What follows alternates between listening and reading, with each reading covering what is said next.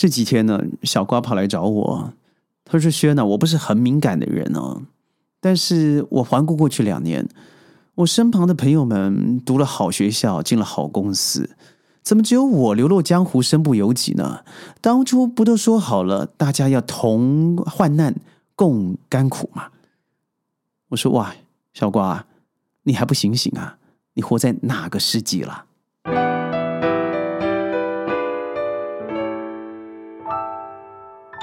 欢迎各位加入今天的宣讲会，我是和小瓜穿越世纪的轩。什么世纪呢？大概十八世纪吧。啊，我们说的这个兄友弟恭，温良恭俭让。社会不同了，不见得四维八德就不见了，但人心不古却是事实。我们有多少时候认为为了朋友两肋插刀，上刀山下油锅都是应该的？但你想想，我们是怎么得到这样子的友情与帮助呢？我们说好朋友还是猪队友，但是好的朋友一定出现在患难中，因为患难见真情。但是谁要为你在患难的时候手携手往前走？这样子的朋友啊，太难了。你真的认为自己自己是历史上的钟子期与俞伯牙两个为了一幅琴叫做文王七弦琴，到最后，嗯，中秋节的时候，伯牙如期相约，没想到好友已经阴阳两隔，于是把琴一击破，祭了天地，说知己不在，我古琴为谁呀？或者是管仲与鲍叔牙，甚至是马克思和恩格斯呢？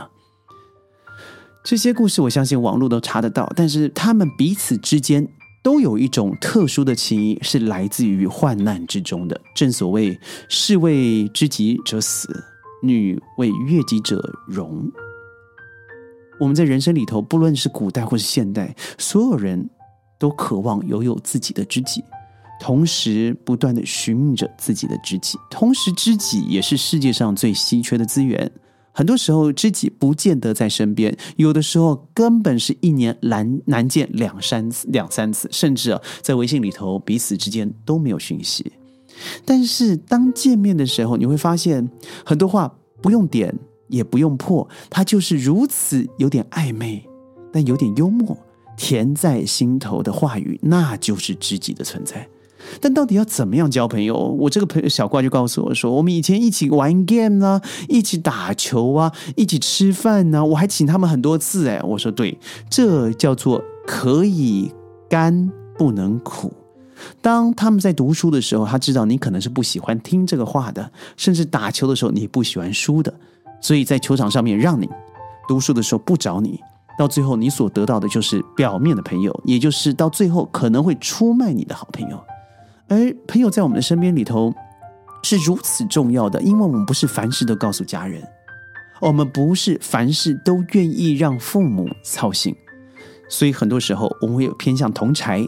有的时候父母叫我们做的，我们不见得做；但是同柴一说了，哎，我就为之动容。为什么？因为我和你都经验过别人没经验过的世界。所以我认为啊，一个好朋友必须要是知己以外，更重要的是一个良师，是一个益友。因为只有愿意跟你说你不想听话的人，你不想听的话的人，那才是你生命中真正需要的调味品。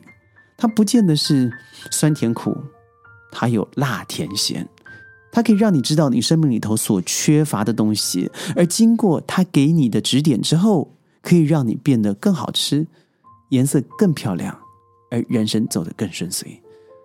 所以嘛，近朱者赤，近墨者黑。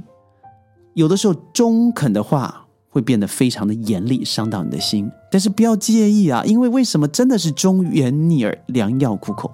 你平常听不到这些话的。于是我就问这个小瓜：如果当初朋友在打球的时候把你 KO 到底，读书你明明知道你不想读，你想玩 game，而告诉你说：“哎呀，小瓜，你不能够呃这个这样下去了哦，你这样子走向人生绝境啊，你未来是前途无量的。”你会怎么想？以你的个性，早就甩头而去。谁要当这样的人啊？因为真正的好朋友，他是可以超越你想与不想，而他会走对与不对的路。真正的好朋友，他会知道，害你的说话不能够是每天同样的重复，柴米油盐酱醋茶，而彼此彼此之间呢，要懂得学习网上的升华。我认为好朋友他不但不需要是个情人，但他却可以一起分享情感上的浪漫与温馨。我认为好朋友他是坦诚相见以外，他可以包容而且纳谏你的缺点。我认为好朋友他可以不用是爱人，但是他可以却爱的彼此相互关怀。我觉得好的朋友他或许没有执子之手呃与子偕老这种情谊。但是他却超过彼此的情谊，因为当你消失，当你不在身旁的时候，他会为你思念，为你忙。我觉得真的好友，他没没有什么富贵贫贱的分别，他超越了很多利欲的诱惑。我认为好朋友，他会对自己的承诺负责，同时达没有达到承诺的时候，他会觉得非常失望，非常落魄。所以您想想看，您是怎么样？去交朋友的，别人当然就会在你的此生回报你。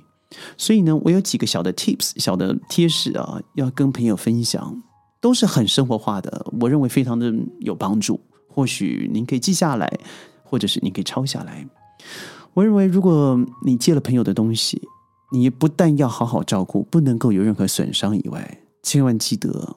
用了不久就要主动，主动很重要的还回去，不要认为拿了以后就是你的。而其次，我认为不要设定太多的期待和规则，你要容许你和他之间的友情是自然发展，不要有过多的要求，让它自然太重要了。不要试图和你所。觉得友善或是心心相印的朋友保持绝对的一致，而去嗯贬低了自己的姿态，因为我认为彼此之间的差异才是发展美好友谊的关键。更何况很多时候啊，我们都会被激怒嘛，有的时候甚至会吵架。但因为在这个过程里头可以看到彼此的差异，但是修正彼此的差异，那才会让彼此知道我关心你，我在乎你，同时我尊敬你的可能。其次呢，你不需要花很多的时间和金钱和别人成为朋友。最好的礼物通常是一句真心话，一个好的手制礼物。只要是来自内心的，对你多了一点关怀的，我相信别人就一定知道你的付出。另外，如果朋友对你做了你觉得不好的事情，你要站出来直接告诉他是不对的。千万不要透过第三者。当你说完了一切，他也接受以后，记得选择宽大的原谅，这才是打开另外一扇友情之窗的门。不要说：“哎，我觉得好无聊哦，我整晚都在做同样的题目。”因为可能你的好朋友他的天赋就是那个题目，所以相反的时候，你可以说：“你看，哇。”我看书的时候，好喜欢和你在一起，因为和你看书的时候，我觉得我自己特别的积极，而且消化的特别多。再来呢，我觉得要享受彼此的陪伴，不见得一定是全程，即使是短短的一个小时，你都可以敞开心胸的跟他分享受伤的感觉，或是失恋的感受。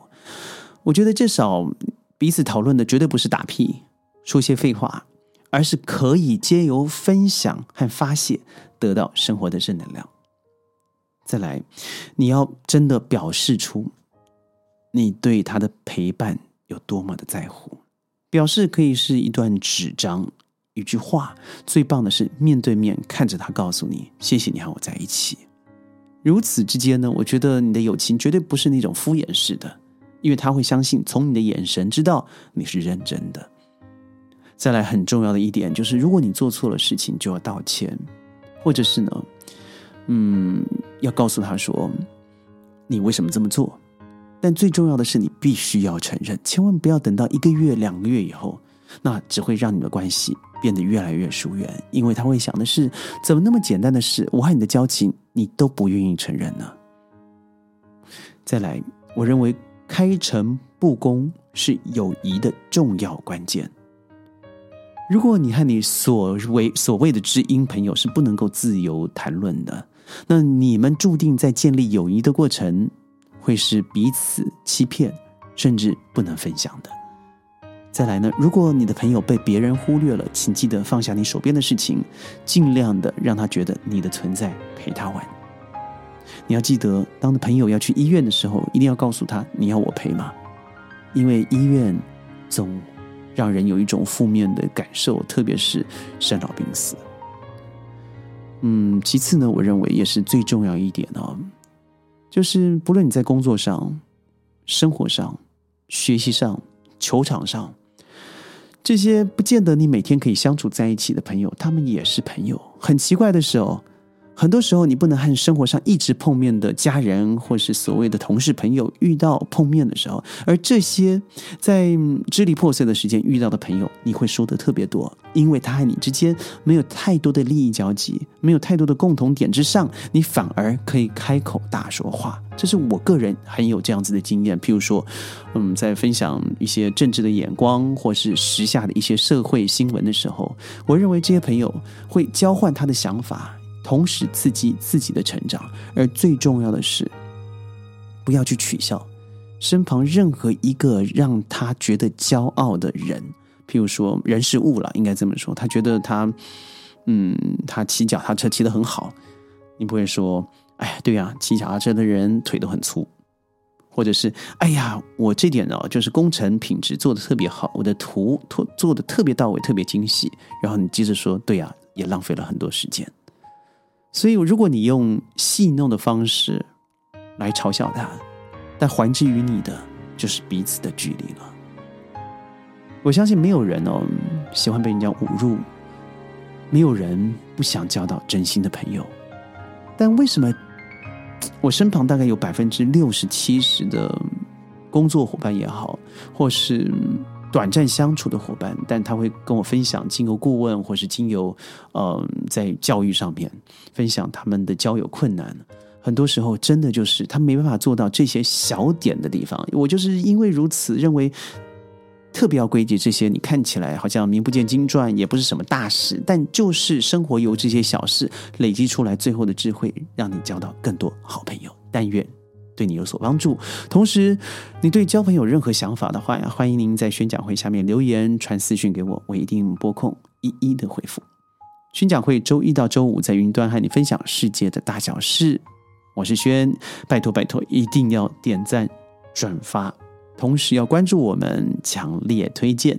我们下次见，拜拜。